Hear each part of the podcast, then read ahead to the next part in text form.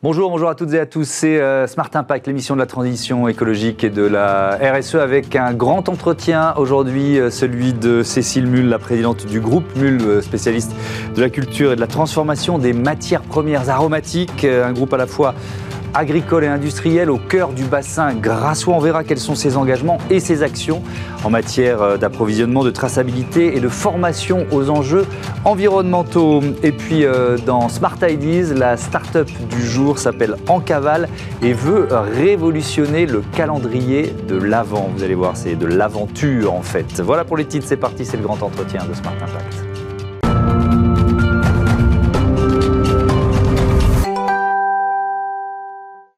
Bonjour Cécile Mull, bienvenue.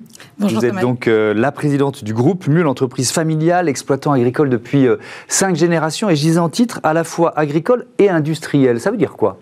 Alors effectivement, à la fois agricole et industriel. Ma famille est agriculteur depuis cinq générations. Mmh. je suis la, cinquième génération.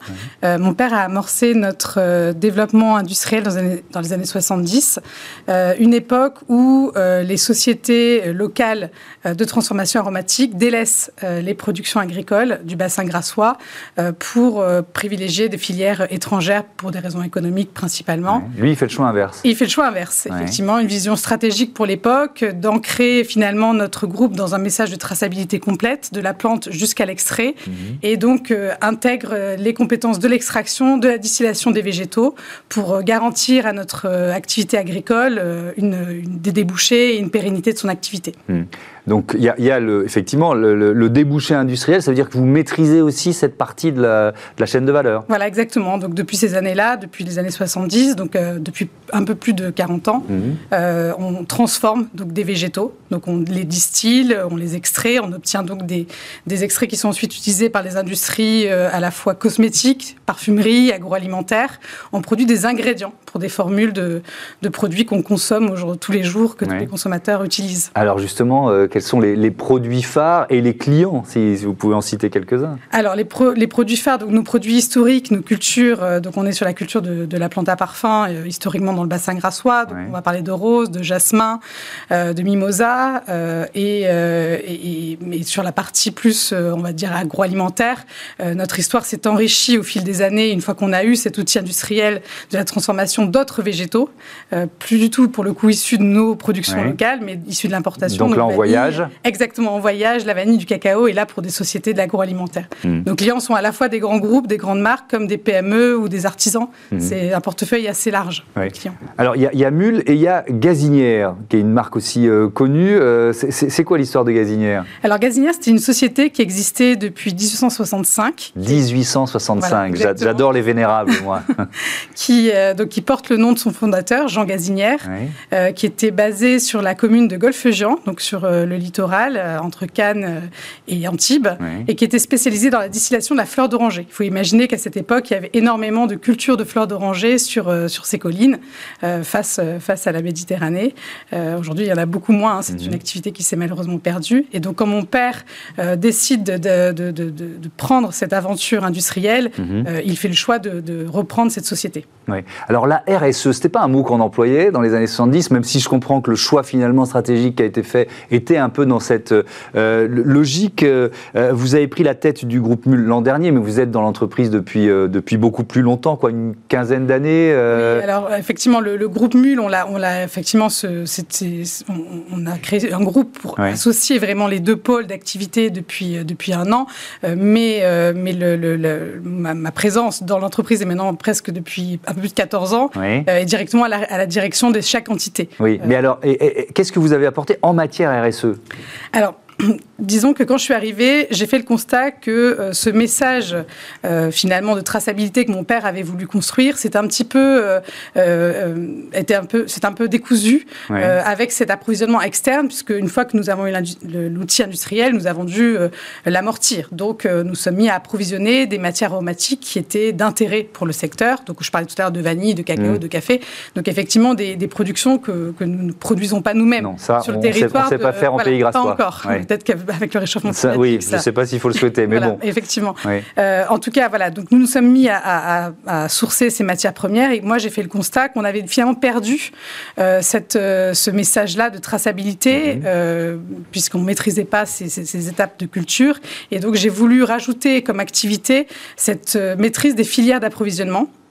Euh, et, donc de gestion, de pilotage des, filières et de la chaîne d'approvisionnement. Mmh. Euh, je pense qu'on avait donc cette chance dans le groupe d'avoir des compétences agricoles, des agriculteurs, des, personnes qui connaissent la terre, le métier agricole, euh, à la fois donc le côté industriel. Et il fallait rassembler toutes les compétences et grâce à ça, on peut accompagner un producteur à l'étranger ou même ailleurs sur le territoire mmh. et, garantir une traçabilité à nos clients. Mmh. Quelques chiffres concernant le groupe MUL, chiffre 2020, 33 millions 700 000 euros de chiffre d'affaires, 7% de croissance, 106 salariés en équivalent temps plein, 150 hectares de parcelles agricoles en propre.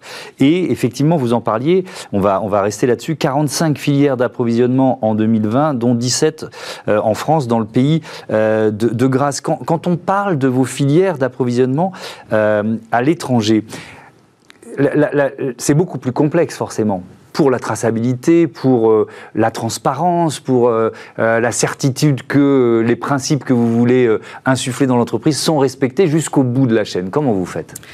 Alors, effectivement, donc nous, on a, on a d'abord pris ce sujet en allant sur le terrain. Mmh. au départ, pour, des, pour garantir donc, cette traçabilité, cette cette euh, transparence de l'information sur les méthodes de culture, euh, aussi parce que je suis convaincue que la qualité aujourd'hui d'un produit, c'est la qualité des conditions qui vont encadrer une production, donc à la fois environnementale, mhm. sociale, économique. Donc on a créé une cellule euh, en interne. C'est une réelle activité hein, de l'entreprise. On n'a pas fait de la, de la, RSE un centre de coût ou une réglementation de plus. C'est mmh. vraiment une. On en a fait une activité à part entière. On a revu notre modèle économique et on, parce que cette qualité dont je parle, pour moi, c'est aujourd'hui un, avantage concurrentiel, un élément différenciant pour nos produits. Mmh. Et donc on a, on a structuré euh, une cellule en interne, un service qui gère cela. Et donc qui, se charge de contrôler. Quoi. se charge... Si on prend la vanille, tiens, qui est un peu le produit, euh, le, produit, phare de, de, de c'est euh, peut-être on peut retourner. C'est quoi les difficultés que vous rencontrez pour euh, pour sourcer, pour tracer, pour certifier? Alors, les matières premières, bon, la vanille est un très bon exemple, se trouve difficile, enfin, principalement dans des, dans des pays euh, avec des enjeux euh, assez complexes, mmh. euh, que ce soit politiques, économiques. et, donc, quand on est sur le terrain, on se retrouve face à des enjeux sociaux, principalement aussi. et donc, et, là, justement, il y, a, il, y a deux, il y a deux méthodes. Où on est dans de la vérification de conformité, où on décide d'avoir une démarche inverse pour, pour apporter des solutions plutôt de diagnostic et d'amélioration continue. Mmh. donc d'accompagnement, en fait. C'est la voie qu'on a mmh. choisie, effectivement, parce que il, n'existe pas de solution aujourd'hui clé en main pour ces enjeux-là. Euh, il faut expérimenter, il faut être sur place, il faut être sur le terrain. Mmh. Donc notre responsabilité, elle est, euh, en ayant choisi de, faire de cette, euh, de cette intégration des filières un modèle économique. Notre responsabilité, elle est d'agir, puisque nous sommes en première, première ligne, en contact mhm. direct avec les producteurs. Et donc, on va avoir pour mission d'accompagner, de structurer, d'intégrer, euh, à la fois sur euh, les problématiques liées vraiment à la culture agricole, hein, donc accompagner sur les itinéraires de culture, les choix euh, en matière environnementale et également sur les enjeux sociaux.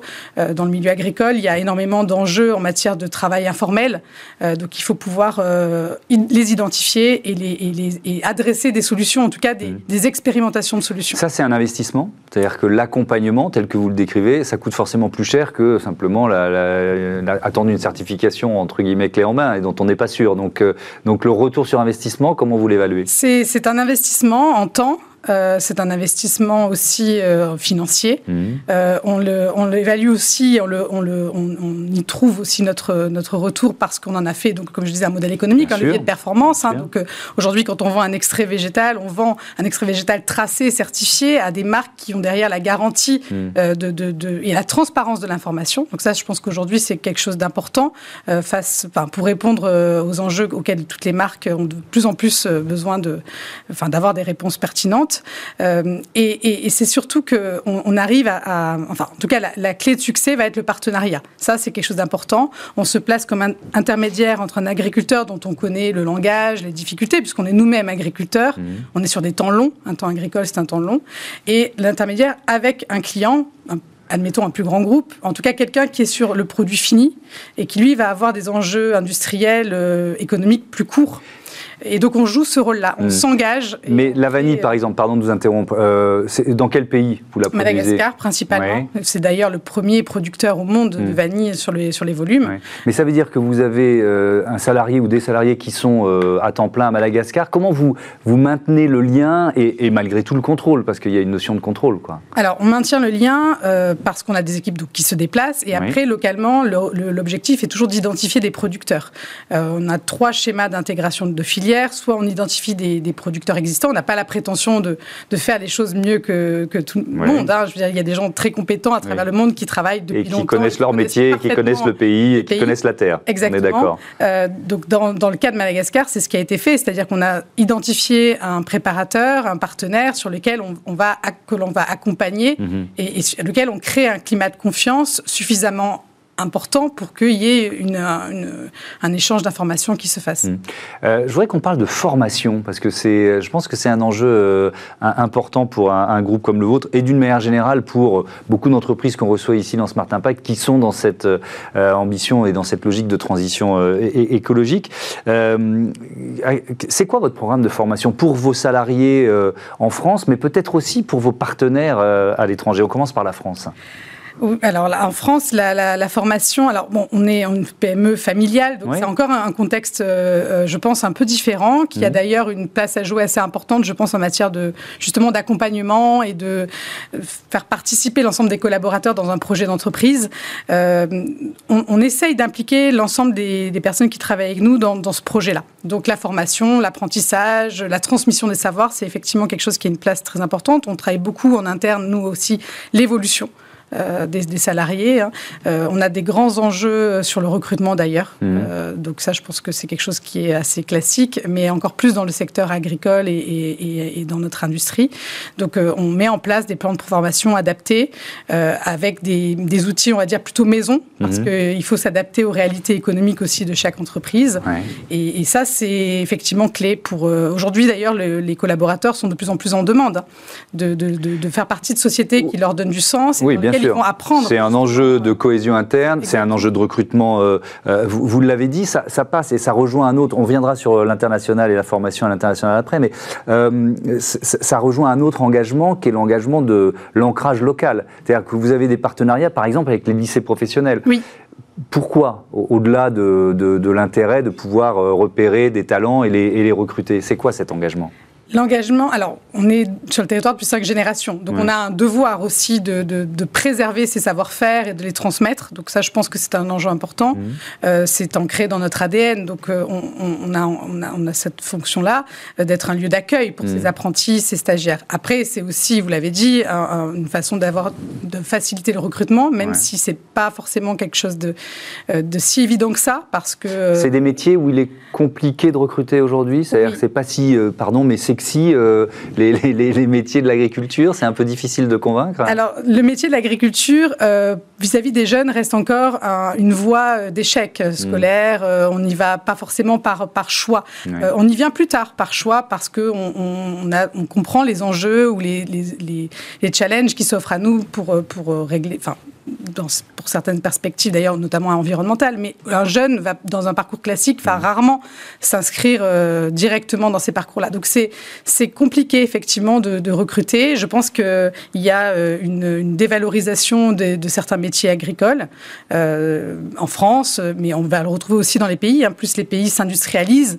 plus il y a un désaveu de l'agriculture qui est perçu souvent encore comme un, pas un sous-métier, mais en tout cas un métier mmh. à moindre valeur ajoutée. Alors je reviens sur la logique de mais cette fois-ci avec vos partenaires euh, euh, à, l'étranger. Euh, comment c'est reçu? C'est-à-dire que vous, vous arrivez, vous dites, on a cet enjeu euh, de transition, nos clients nous le demandent, ils sont dans cette logique RSE aussi, donc si on veut garder nos marchés, il faut qu'on affiche une transparence et des, et des résultats. comment ce message, vous le faites passer? Comment il est reçu? Alors ce message, il est, il est reçu euh, de façon différente euh, si vous, vous le donnez, on va dire immédiatement, ou si il se construit avec le partenaire. c'est très important d'être dans la co-construction et donc de faire participer le partenaire à euh, la définition des actions mhm. et le faire euh, lui-même euh, arriver à ce besoin de formation. ça, c'est point le plus important parce que sinon, effectivement, ça peut paraître comme quelque chose de très superficiel qui arrive d'un donneur d'ordre qui ne pas la culture, etc. Puis on, voilà, on imagine bien, on arrive à Madagascar, on est les, Français, euh, voilà, avec notre arrogance légendaire et, euh, et, on vous fait la leçon, quoi. Donc ça, ça marche pas. Donc il faut, il faut, voilà, il faut co-construire. Donc on passe vraiment par ce qu'on appelle un diagnostic hein, mmh. euh, sur les différents enjeux et sur les parties, la particularité des, des enjeux sociaux et, et, on va identifier avec le partenaire ce besoin en formation et en montée en de monter en compétences. Mmh. J'ai vu que vous, dans, dans ce cadre-là, vous travaillez avec une ONG qui s'appelle Ressources humaines sans frontières. Euh, qu'est-ce qu'elle vous apporte ou qu'est-ce qu'elle vous permet d'éviter comme erreur Vous voyez ce que je veux dire? Exactement. Alors, on s'est rendu compte rapidement parce que nous, tout début, c'est vrai qu'on a principalement adressé euh, la problématique des enjeux environnementaux. Étant dans l'agriculture, mmh. ça semblait quand même quelque chose d'assez, euh, enfin, qui arrivait en premier. Et rapidement, je me suis rendu compte que non, c'est l'enjeu social qui est quand même fédérateur de, de, la réussite d'un programme de filière durable.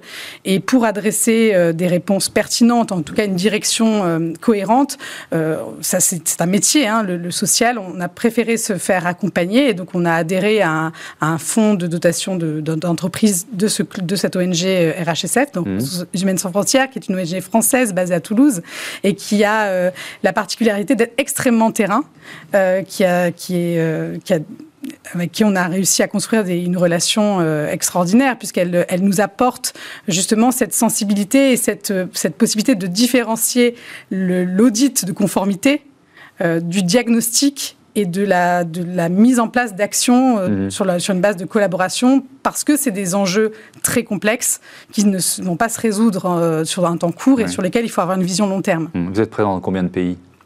Alors, euh, en, pays. En, en filière d'approvisionnement. En, hein. filière d'approvisionnement, on a dit 45, après c'est dans différents pays. Principalement, on a 43% sur, euh, sur la partie Afrique, euh, donc sur lesquels il y a quand même des risques voilà, assez, assez oui, puis à chaque pays, sa culture, son identité, peut-être même ses, ses, lois, ses règlements. Donc, donc l'ONG vous aide aussi à vous adapter à ça? Alors, l'ONG nous aide aussi à travailler par rapport à ça. Et, et, on, a une carte, on a travaillé, nous, un outil interne qui est une cartographie, du coup, par filière. Donc, on a quelque chose d'assez global, effectivement, par pays où il y a mhm. des enjeux, euh, comme vous l'avez dit, politiques, économiques. Et après, on rentre vraiment dans le détail d'une culture en particulier, parce que les risques ne vont pas être les mêmes. Euh, par exemple, entre une culture de jasmin, de vanille, euh, même si on est dans les mêmes, dans les mêmes pays, dans les mêmes zones géographiques, parce que la culture va par exemple avoir des tâches manuelles plus, plus, longues, sur des périodes, par exemple, où on, tombe pendant des vacances scolaires, donc on va mhm. se heurter à des risques de, bah, de travail des enfants, etc. Donc il y, y, a vraiment quelque chose de très précis. On va vraiment dans le détail pour, pour euh, diagnostiquer les choses dans le mieux possible. Hmm.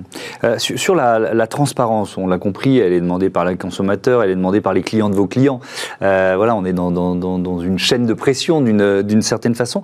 comment vous mesurez, vous, votre impact? Le, le, reporting, comment vous le, comment vous le faites? Alors, on le fait aujourd'hui. Euh, en fonction de certains secteurs d'activité, on est plus encore proactif que de demande de clients. Donc ça, c'est quand même important de le, dire. Hein. Mmh. Le, la, partie RSE, c'est quelque chose où on qui n'est qui est pas aujourd'hui encore euh, un prérequis de référencement, contrairement à l'hygiène, la qualité mmh. ou le risque industriel. Hein. Donc, euh, c'est quelque chose sur lequel je pense qu'on est assez proactif aujourd'hui vis-à-vis de nos clients. Euh, et donc, on fait un reporting assez transparent, qui, après, avec des, des indicateurs qui sont variables en fonction des, des, mmh. risques et des pays. Mais en tout cas, je considère que ça fait partie de notre responsabilité. Vous avez dit que le consommateur attend des marques ou des grands groupes, effectivement, de l'information. Mais cette information, pour ces sociétés-là qui ne sont pas au contact, elle est difficile à obtenir. Donc, il faut qu'il s'appuie sur des sociétés qui sont en contact, souvent des sociétés plus petites, PME. Mmh. Et je pense qu'on a vraiment, en tant que PME, ce rôle-là à jouer aujourd'hui et cette carte-là à adresser. Mmh. Mais est-ce que c'est parfois compliqué de réunir ces données? C'est compliqué. voilà, vous voyez, pour tenir vous, votre promesse de reporting, il faut, voilà, encore une fois, il faut aller au bout de la chaîne. C'est compliqué, donc euh, il n'y a pas obligatoirement aujourd'hui des, outils disponibles, des mmh. données accessibles sur l'ensemble des, des, sujets. Donc on est souvent obligé de créer des propres outils euh, que l'on va partager donc, avec des clients, avec des organismes. On va, voilà, on va alimenter. On s'appuie quand même beaucoup aussi sur des référentiels de certification qui ont le mérite, en tout cas pour des sociétés de notre taille, d'apporter un cadre euh, et des grilles de, de, de suivi. Donc ça, c'est assez intéressant. Ça permet d'ailleurs à nos collaborateurs de, de pouvoir eux-mêmes s'inscrire hmm. euh, dans, un, dans, un, comment dire, dans des objectifs précis. Euh, donc on est beaucoup aussi sur la, création de ces outils. Est-ce que, euh, très concrètement, il y a des vous nous avez parlé d'accompagnement, de co-construction, est-ce qu'il y a des partenaires que vous avez dû laisser sur le bord du chemin? Parce que, parce que ça ne matchait pas, parce que les, vos, enjeux étaient, euh, étaient euh, élevés et que, et que ça n'était pas possible. Alors aujourd'hui, euh, on, part plutôt de l'inverse, parce qu'on construit, donc on va plutôt être dans de l'identification. Après, on a plutôt orienté les organisations, ça c'est vrai, notamment, bon, j'ai parlé d'identification de partenaires, on mmh. peut avoir un autre schéma qui est la constitution de coopératives, forcer, enfin forcer à, à, conseiller à des producteurs de se rassembler par le biais de coopératives pour justement avoir comme une structure euh, de une sécurisation pour nous de l'approvisionnement. Et après, on a le dernier schéma où lorsqu'effectivement on n'arrive pas à identifier un partenaire euh, ou une, organisation conforme euh, à ce que l'on aimerait mettre en place, on intègre complètement. Et donc là, on peut monter nous-mêmes le projet. Nous-mêmes en direct. Donc mm. là, on est sur une intégration verticale totale avec une maîtrise euh, comme si on était en pays grassois. Mm. Je voudrais parler de biodiversité, euh, peut-être sur vos sites de, production justement en, pays grassois. Comment vous, vous préservez la biodiversité? Alors, on a différents, différents programmes. Là, récemment, on a, on a décidé de créer un jardin expérimental, donc en plus des exploitations que l'on a, mm. donc, qui est une sorte de, de laboratoire R&D à ciel ouvert, donc un peu moins d'un hectare, où on a justement, euh, on va travailler euh, l'acclimatation, on va travailler euh, les différentes méthodes de culture pour s'adapter justement, par exemple, à des enjeux climatiques.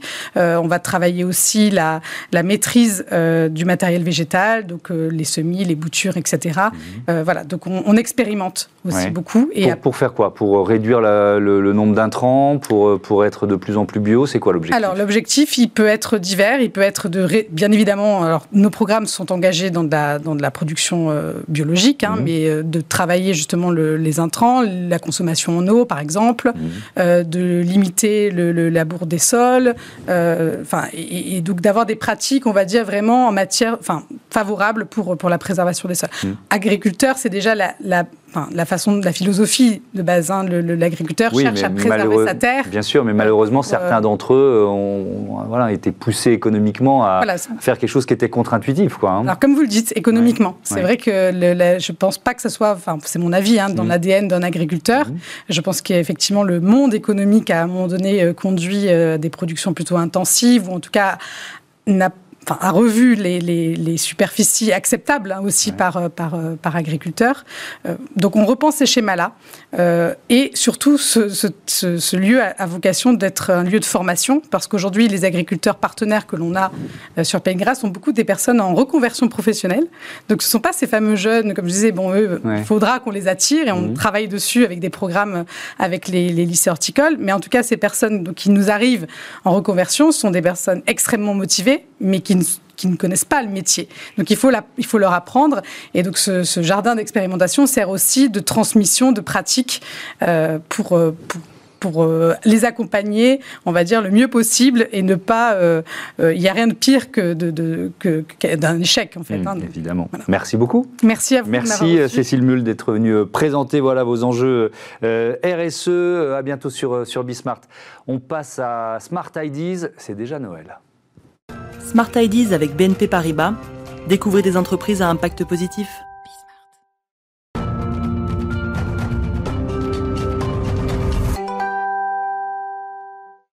Smart Ideas avec euh, Margot Bruino, bonjour, bienvenue. Vous êtes la cofondatrice euh, des éditions En Cavale, créée en 2019 avec Astrid Faure. C'était quoi votre idée de départ, En Cavale les éditions à cavale, c'est une maison d'édition de jeux d'enquête pour enfants, nouvelle génération. Un de nos buts, c'est de s'attaquer à un problème de société qui est la surexposition des enfants aux écrans, avec tous les problèmes qu'on connaît aujourd'hui, mhm. les déficits cognitifs, mais surtout les déficits de créativité, d'imagination que ça entraîne. Et donc, vous euh, transformez les enfants en, chasseurs de trésors, en enquêteurs, c'est ça? Exactement. On crée des jeux qui réveillent la créativité et l'imagination, des jeux très immersifs et interactifs, mais l'enjeu, c'est de faire de l'interaction sans écran, avec du papier, du carton, des objets. Mhm donc tout repose sur de l'échange épistolaire, de l'échange postal, où on leur donne un rôle de super-héros, un rôle d'espion, ils doivent mener des enquêtes et nous répondre, répondre à l'Académie des enfants espions. Comment Donc ça, c'est une boîte qu'on reçoit chez soi, c'est ça? Expliquez-nous. exactement. Enquête en cavale, du coup, euh, ça se présente sous forme d'épisode. Les enfants reçoivent un premier épisode dans lequel ils apprennent qu'ils ont été admis à l'Académie des enfants espions, une agence top secrète dont les adultes n'ont aucune idée. Mhm. Et euh, on leur explique qu'ils ont été choisis, eux, spécifiquement, pour leur esprit créatif, leur ingéniosité, et vraiment leurs yeux d'enfant à, eux, qui, fait que eux vont pouvoir sauver le monde plutôt que les adultes. On leur confie tout un tas de matériel, un carnet d'enquête, des jolis euh, objets, donc des roues cryptographiques pour déchiffrer des messages. Ils ont tout un tas d'énigmes à résoudre, mais surtout, on va leur demander de nous répondre à l'écrit grâce à un bulletin réponse et une lettre préaffranchie. Ouais. Ils vont mener leur enquête, nous écrire et recevoir la suite euh, de leur enquête, donc sous forme d'un deuxième épisode, etc. Mhm. etc. Euh, on, va parler du calendrier de l'aventure dans un instant, mais cette histoire, elle est liée aussi à votre, à votre histoire personnelle. Ouais. Pourquoi? Euh, bah, avec Astrid, on, est, on est des grandes enfants euh, toutes les deux. J'ai grandi dans un centre de loisirs euh, entouré de, beaucoup. Votre maman était directrice de centre de loisirs, c'est ça, c'est drôle. du coup, j'étais en colo à 7 mois et, c'est un monde qui m'a toujours beaucoup alimenté. Astrid, pour d'autres raisons, exactement pareil. Et on, est, on est fan de littérature jeunesse, en fait, de cette bulle d'imagination, cette mm. bulle d'enfance très particulière. C'est une vision d'enfance qui se, qui se perd oui, et puis avec cette, idée d'être, d'être un acteur et pas d'être passif derrière un écran. Alors le calendrier de l'aventure, c'est quoi l'idée? C'est un calendrier. Sortir des, chocolats qui ne sont pas très bons et des, des, jouets microscopiques fabriqués, fabriqués loin d'ici. On va dire ça comme ça. Euh, c'est un calendrier de l'avant euh, enquête. Donc chaque jour, pendant 24 jours, il y a une grande enquête à mener. Cette enquête est portée par de l'audio. Donc on va pouvoir écouter en famille un épisode avec une histoire mhm. qui emmène les enfants en haute montagne opération Neige éternelle. On les sensibilise à l'environnement de la montagne, de la haute montagne, et surtout ils ont tout un décor à monter qui va être le décor d'enquête. Le tout donc dans, une, dans cette boîte euh, avec des objets en beau, euh, en carton, des objets recyclés, etc. D'accord. Euh, combien ça coûte? C'est un abonnement, c'est quoi le système? L'enquête par courrier coûte 25 euros par mois. D'accord. le calendrier coûte 35 euros. D'accord, 35 euros pour recevoir euh, tous les jours euh, un, message audio différent, c'est ça hein Exactement, avoir ça, le principe. objet et puis recevoir chaque jour l'histoire. Alors, euh, ce sont des enquêtes qui sont made in France et inclusives. Pourquoi? Expliquez-nous. Alors, Made in France, pour le choix à la fois de nos producteurs, donc mhm. presque tous nos producteurs sont en région Rhône-Alpes spécifiquement, et sinon en France. Mhm. Euh, donc, quand vous dites producteurs, ça veut dire les, les, objets qui sont, qui sont envoyés, quoi, d'accord Donc, on a notre usine de carton à Saint-Etienne, par mhm. exemple. Euh, le, le, le, choix de ces fournisseurs, c'est aussi fait sur des critères éco-responsables. Donc, euh, on regarde leur certification, les labels FSC qu'on connaît mhm. bien, des labels un peu plus niches comme Imprime, Imprime Vert. Euh, donc, c'est vraiment un label qui va compenser euh, l'économie du print mhm. et rendre cette économie plus verte. Et, et puis, la partie inclusive, c'est la partie plutôt montage. Donc, on travaille avec un ESAT et un EA, une entreprise adaptée, c'est des ateliers où des personnes avec des handicaps euh, travaillent, ont un rythme complètement adapté à, à leurs besoins. Et on travaille avec euh, environ 300 personnes à Lyon euh, qui ont monté depuis le début à peu près 50 000 épisodes pour, pour un cavale. Donc c'est un, un, vrai partenariat et c'est vraiment chouette. vous en êtes tout de votre développement on est euh, une petite équipe de 7, on a 3 ans et on va faire a priori un million de chiffres d'affaires euh, cette année. Euh, bah, c'est que le début parce que nous, le but, c'est surtout d'avoir le plus d'enfants en cavale sensibilisés à ces thématiques de la nature donc qu'on promeut à travers nos enquêtes, mhm. à travers la France et le monde. Aujourd'hui, il y a 20 000 familles, mais voilà, on espère beaucoup plus demain. Eh ben, on vous le souhaite. Merci beaucoup. Merci, euh, Margot Bruno. Bon vent euh, aux éditions En Cavale. Voilà, c'est la fin euh, de ce Smart Impact. Je voudrais remercier Joséphine Dacoury à la production et à la programmation, Margot Ruot, Romain Luc à la réalisation et Saïd Mamou au son. Je ne dirais pas quel qualificatif a choisi Joséphine Dacoury pour qualifier Saïd Mamou aujourd'hui. Ce ne serait pas sympathique.